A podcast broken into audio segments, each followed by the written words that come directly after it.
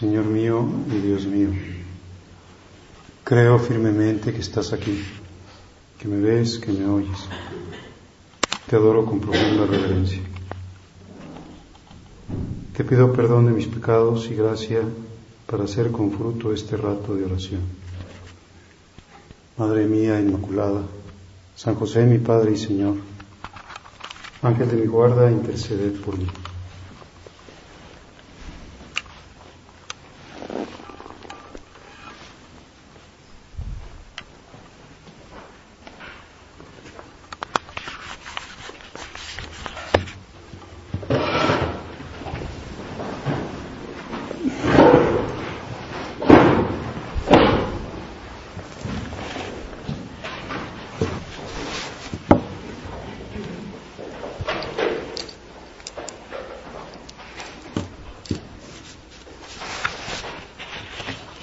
En el capítulo cuarto del Evangelio de San Juan, se recoge el encuentro que Jesús tuvo en el pozo de Sicar con una mujer de Samaria. Y en la conversación que tiene con ella, de repente le dice, si conocieras el don de Dios, está empleando un tiempo verbal de posibilidad, tiempo potencial, como si dijera, si, si conocieras, si realmente pues pudieras a lo mejor sospechar, comprender, captar lo que es el don de Dios. A veces también el Señor empleaba ese mismo modo verbal con respecto a la fe, decía, si tuvieran fe, si tuvieran fe, ¿qué pasaría si tuvieran fe? Aunque fuera como un granito de mostaza. Si conocieras el don de Dios, sueña, porque el don de Dios es más grande que cualquiera de tus sueños, como dice San Pablo. Dios es capaz de darnos cosas que no podemos ni siquiera soñar ni imaginar.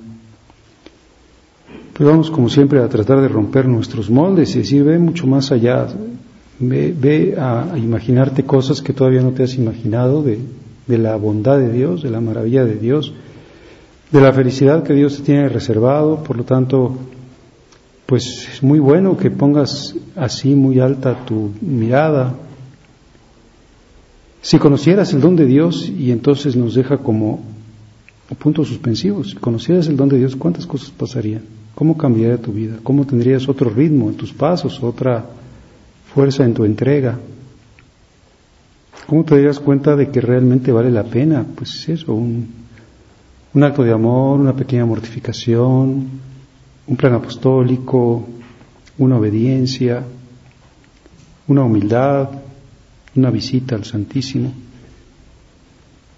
Si conocieras si conocieras el don de Dios, no podrías ni, ni comer, ni, ni dormir, porque estarías con la, pues no sé, como con la gravitación del amor infinito. Pues como les pasa a veces a algunos santos que llegan muy alto en la unión con Dios, que ya no pueden vivir, se mueren de amor o, sienten que mueren, que como que se les va el alma, ya no pueden estar más tiempo lejos de Dios. Pues si conocieras el don de Dios, si conocieras el don de Dios, todo lo demás te parecería también, como dice San Pablo, basura. Todo lo tengo por basura al lado del conocimiento del amor de mi Señor Jesucristo. El dinero es basura, los placeres terrenos son basura, el poder humano es basura, la vanagloria es basura, la carne es basura, pues aquellas cosas que son apetecibles a los mundanos, dice San Juan también, son aborrecibles a los ojos de Dios. Pues si conocieras el don de Dios, si conocieras el reino de los cielos, si conocieras qué supone transformarte en Cristo, Si conocieras qué está haciendo la gracia, si conocieras qué supone que viva Dios en ti, en la inhabitación, si conocieras realmente lo que pasa en la misa, si conocieras más profundamente el misterio de la Eucaristía, pues sueña y te quedarás corto. Vamos a, soñar un poquito, vamos a pensar un poquito en este, en este regalo de Dios que es su presencia en el Santísimo Sacramento. Ayer considerábamos la misa, hoy podemos pensar en la presencia permanente. Y siempre que tratamos de, de, la Eucaristía, pues es muy bueno que no vayamos solos, porque nos queda muy grande, que vayamos con María, que le pidamos como prestado su corazón, que nos dé lecciones eucarísticas, que vayamos con su fe, porque nuestra vida tiene que ser mariana o mariaforme, la forma de María. Algunos autores dicen, ¿quiénes son los que están más cerca de la contemplación de Dios en el cielo? Pues los que pues tienen una vida contemplativa solito, podríamos decir, como contemplan la esencia de Dios ellos solos, no, los que están más cerca de Dios son los que tuvieron una vida mariaforme. Porque, pues porque no están solos. Están en la forma de María y por lo tanto tienen una más alta gloria. La gloria más alta son para aquellos bienaventurados marianos. Por eso, pues seguramente el que sigue de María en la contemplación de Dios es José, el, primer devoto de María. Incluso es devoto de María antes que Jesús, porque pues, Jesús todavía no había nacido cuando ya José era devoto de María. Y así, los más santos, pues San Joaquín, Santana, Isabel, su prima, porque contemplan a Dios adheridos a ella como en ella, no solos. Y igual que tenemos que ser nosotros cuando vamos a, al misterio de la Eucaristía, no vayas solo porque no lo vas a entender bien. Ve a, la escuela de María que te enseñe qué supone ese don de Dios que tienes que conocer mejor. Que tienes como que romper tus esquemas o, o tus modos propios y decir, me, me está ayudando a comprender otras cosas. Pues en primer lugar lo que tenemos que comprender es que son inseparables María y la Eucaristía. Por eso, aunque no haya ninguna eh, indicación escrita en la liturgia, al lado de los sagrarios, la piedad de los fieles siempre coloca alguna imagen de María. Tú puedes acordarte de tu centro y decir, a ver, en mi centro, ¿qué pasa? Pues sí, sí hay una imagen de María en el retablo. ¿Por qué? ¿Por qué no está pues una resurrección de Cristo o, un, no sé, una otra imagen del Señor en algún momento de su vida? Pues porque está María, porque no, no se puede separar. Como no se separaba en la tierra, afectivamente, nunca dejaba de pensar en su hijo y nunca dejaba tampoco de estar lo más cerca posible que pudiera de él. Ahora también en los sagrarios no deja de estar cerca de su hijo y tenemos que saberla descubrir.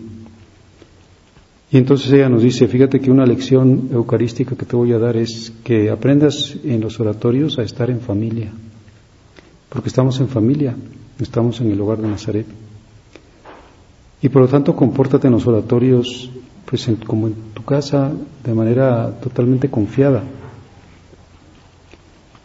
Háblame pues abriéndome tu corazón, ven aquí a descargar tus penas, cuéntame todo lo que quieras, porque estoy yo junto a Jesús sacramentado y pídeme que te ayude a pues aprender estas lecciones de piedad eucarística, a, ir a, a la escuela de María. Y eso me dice pues que en primer lugar estamos en familia, que que estamos en un ámbito de gran confianza. Y a continuación me va a decir que, que, pues que no me acerque nunca al sagrario con frialdad, con indiferencia, con distancia, sino que me acerque con el corazón, porque esa es una lección mariana eh, eucarística muy, muy clara, muy, muy, muy primera, porque ella pues está consciente de que es Él, de que, de que no se acerca a, a algo sino a alguien, a alguien amado, a alguien que es su hijo. Así como algún autor dice, pues cuál es la diferencia, por ejemplo, entre una persona que, pues, que es una, un experto en arte, entonces le presentan un crucifijo y empieza a decir, no, pues este crucifijo es un crucifijo de marfil, del siglo XVII, posiblemente hecho en Filipinas. Y, y, si le presenta otro crucifijo dirá, pues es un crucifijo, una talla de madera de, de la época colonial y, y pues no sé, vamos a pensar en, el crucifijo que está aquí en la sacristía, pues un crucifijo, pues yo supongo que es de también de, hace algunos siglos, o, o, ese crucifijo tan grandote que está en la sacristía de Mimiaguapan arriba, que tiene cabello natural. Bueno, pues también alguien podrá decir otra vez, un crucifijo, o sea, crucifijo del siglo XVIII. ¿Y qué dice María cada vez que ve un crucifijo? Pues ella dice, es Jesús. No empieza a decir, pues es tal época, no, es Jesús. O sea, se encuentra Jesús, ve a Jesús. Cuando se acerca al sagrario, pues dice mucho más, es Jesús. Y entonces seguramente tiene un movimiento de ternura en su corazón. Y trata de, de que esté como muy contento y lo saluda. Y, y seguramente le manda su cariño porque sabe que Jesús está en la Eucaristía con su naturaleza humana, cuerpo, sangre, alma, es decir, está, Él completo y, y lo trata así, lo trata sabiendo que está con su vida afectiva y por lo tanto que puede estar pues más contento si lo tratamos mejor, porque es verdadero hombre. Y le puede pasar lo mismo que pues que le pasó cuando fue a casa de Simón el leproso, y aquel hombre no lo trató con cariño, no tuvo detalles con él.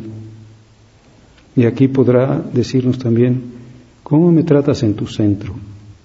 ¿Me tratas con el corazón de María o me tratas con frialdad? Como decía alguna de ustedes ayer o anteayer, anteayer, anteayer en la clase, pues quedando catecismo le preguntó a un niño, ¿quién está en el sagrario? Y el niño dijo, la ceniza de Jesús. Pues la ceniza de Jesús, si no estamos en la urna del, del mausoleo de la iglesia, donde sí están las cenizas, y esas cenizas, como sabemos, un día resucitarán, pero ahorita están cenizas. No está ya esa persona ahí, no está voy a ver a mi abuelita que está en este nicho, en sus cenizas, pues tu abuelita no está ahí, tu abuelita está con Dios, porque lo que ahorita queda de tu abuelita es su alma separada de su cuerpo. Cuando se acabe la historia, vendrá Jesucristo con gran poder y hará que todos los muertos resuciten, y entonces tu abuelita va a volver a unirse a su cuerpo, al que tuvo, muy posiblemente pues en su plenitud, no viejita, sino cuando era bella y joven. Pero en el sagrario no están las cenizas de Jesús. Si yo voy y, toco ahí en un nicho, eh, pues, pues no, no, es que, o, no sé, o agito, o maltrato, o tiro las cenizas, pues no pasa nada. Pero en el sagrario está él verdaderamente, realmente, sustancialmente, con su cuerpo, su sangre, su alma y su divinidad. Y él cuando fue a casa de Simón y no tuvieron detalles con él, se lo dijo.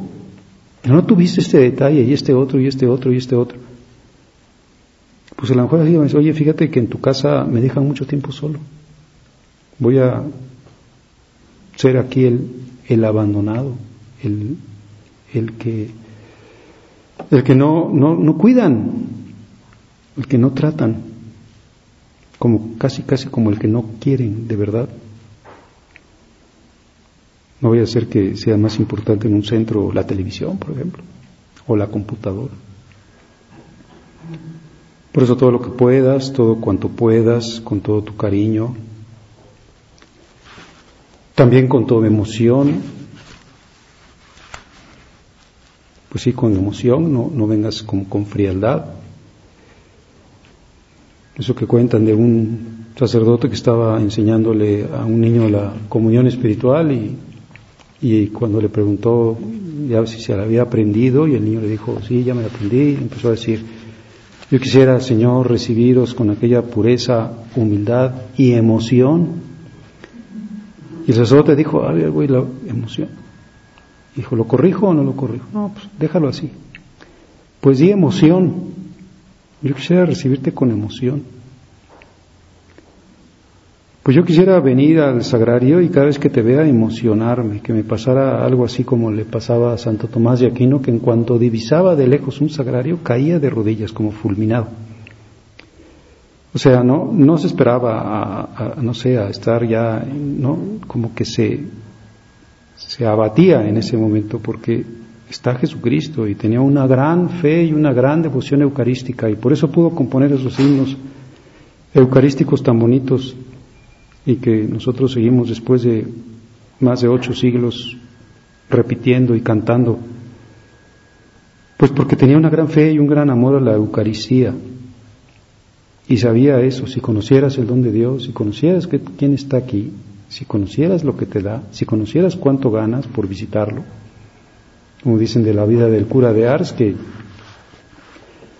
pues que tuvo una visión que, que Jesús cuando alguien iba a visitarlo y en el momento en que se retiraba, tomaba su, su cara entre las manos y le daba un beso, como de agradecimiento. Si conocieras lo que puedes hacer con un detalle de cariño a la Eucaristía, si conocieras cuánto aprecia Jesús tus visitas, cómo te las pagará en la eternidad, cómo hará que tu vida interior se vaya para arriba si eres eucarística ¿Cómo hará que tu labor cuaje si haces almas de Eucaristía? ¿Cómo hará, como decía San José María, que, que la obra esté hecha cuando somos eucarísticos? Si tenéis alma eucarística, la obra está hecha, la obra está hecha en ti. Te estás transformando. Por eso, como sabemos, una de las penas más grandes, pues que el Papa denuncia es que se pierde el sentido sobrenatural, que ya desde las denuncias del Papa San Pío X del modernismo, lo que venían a decir era eso. El modernismo que venía a decir, quiten de la Biblia y de los dogmas todo lo que sea sobrenatural, porque son mitos porque solamente vamos a quedarnos con lo científico, con lo racional o razonable, con lo demostrable. Vamos a, quitar todo lo que sea como, pues no sé, herencia de épocas oscuras. No podemos volver al oscurantismo de la Edad Media. Y San Pío X pues reacciona muy violentamente y, dice, están yendo a los cimientos de la fe, están tratando de destruir no una rama o, un fruto, sino la misma raíz. Por eso, pues qué consuelo le vamos a dar a Jesús si, si nos acercamos nosotros llenos de fe y con un gran sentido de visión sobrenatural, con la fe de María que nos dice el Señor, si tuvieras fe, si realmente creyeras, si conocieras el don de Dios, cuántos prodigios, qué, qué vida tan plena tendrías, cuánto bien harías en, tu centro.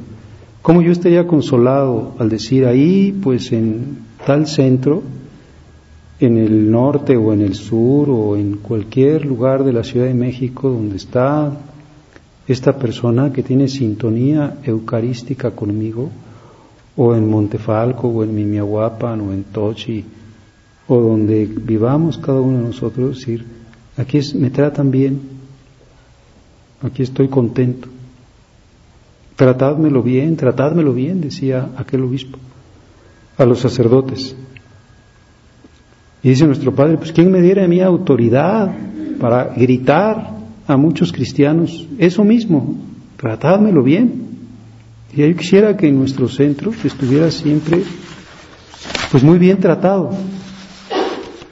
Yo, yo tengo esa ilusión, decía, que, que te tratemos bien. Como cuenta aquel obispo amigo de San José María, Manuel González, Beato Manuel González, pues que un día fue a una parroquia en Andalucía, en un pueblo muy pequeño, y, y llegó a donde estaba el sagrario y dice, estuve a punto de regresarme, todavía estaba mi burro amarrado ahí al, pues a la argolla, estuve a punto de irme, porque eh, junto a ese sagrario había harapos y suciedad. Pues harapos y suciedad. Pues no solo hemos aprendido de nuestro fundador a que lo mejor sea siempre para el Señor, lo más limpio, lo más cuidado, la mejor habitación, porque sería muy triste que el Señor viera que a lo mejor está todo muy bien físicamente, materialmente, pero no hay cariño, no está el corazón de María. Es decir, que, que si está muy cuidado lo de afuera, es porque en el corazón hay sensibilidad mariana hacia Jesús, presente, sensible, máximamente sensible. Si tuvierais fe, si conocieras el don de Dios,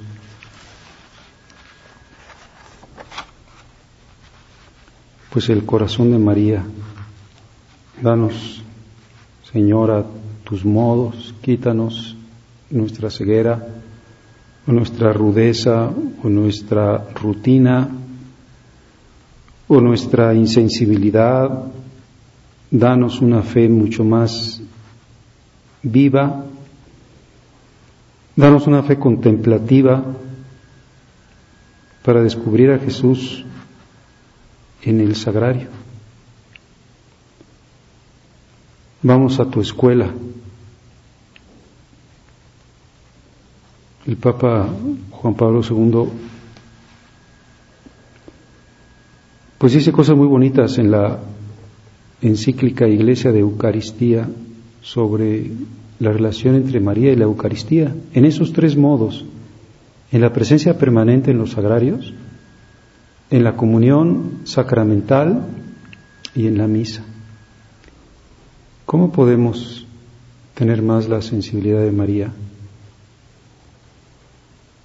Pues dice que a veces podemos imaginarnos como que los sagrarios son el vientre de María cuando estaba pues embarazada.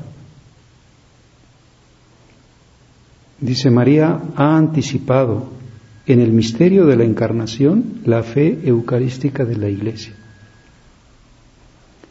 Cuando en la visitación lleva en su seno el verbo hecho carne, se convierte de algún modo en tabernáculo, el primer tabernáculo de la historia donde el Hijo de Dios, todavía invisible a los ojos de los hombres, se ofrece a la adoración de Isabel como irradiando su luz a través de los ojos y la voz de María. ¿Cuál fue el primer sagrario de la historia? El seno de María, cuando llevaba ahí al verbo hecho carne. Y entonces María irradia luz a través de sus ojos y de su voz. Ha anticipado María la fe eucarística de la Iglesia.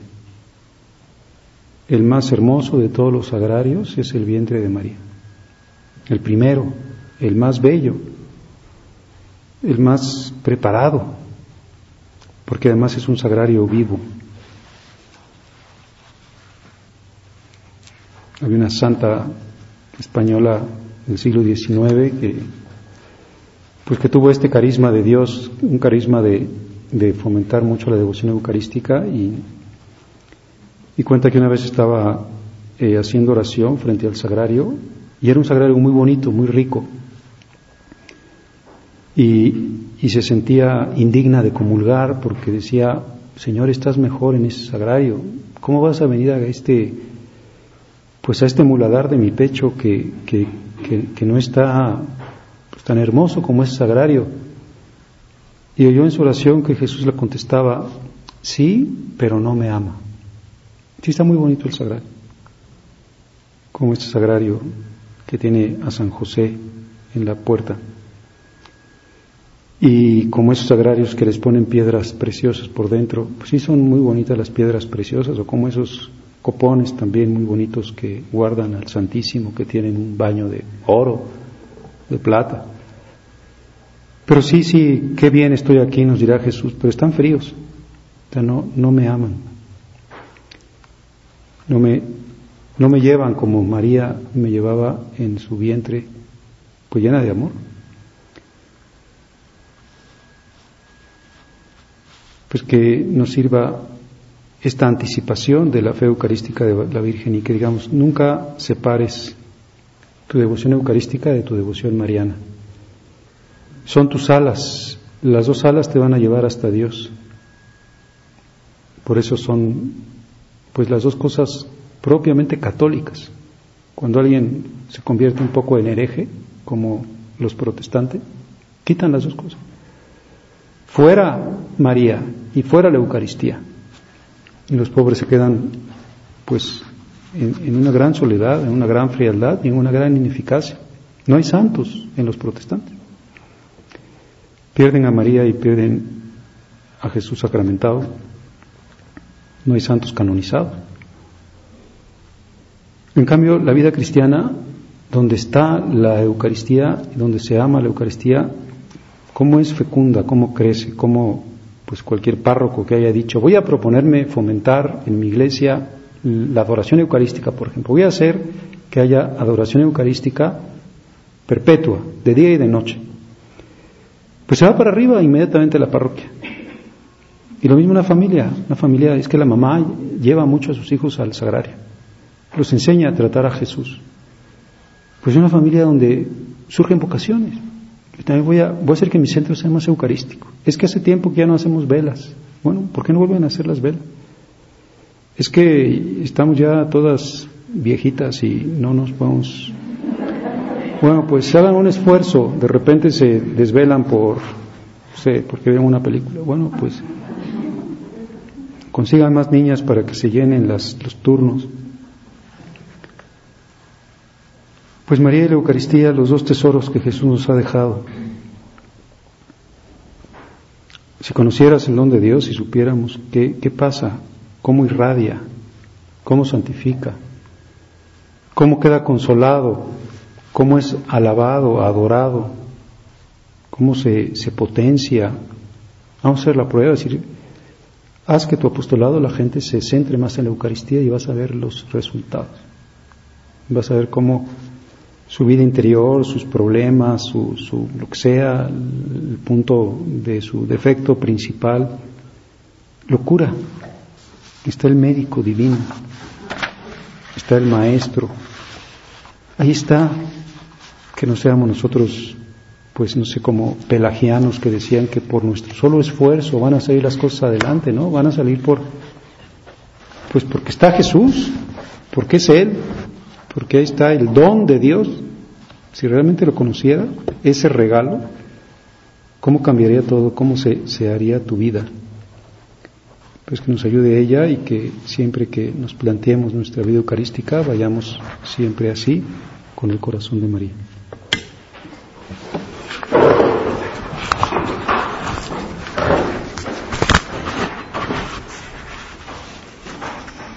Te gracias, Dios mío, por los buenos propósitos, afectos e inspiración que me has comunicado en esta meditación. Te pido ayuda para ponerlos por obra Madre mía Inmaculada, San José mi Padre y Señor, Ángel de mi guarda, interceded por mí.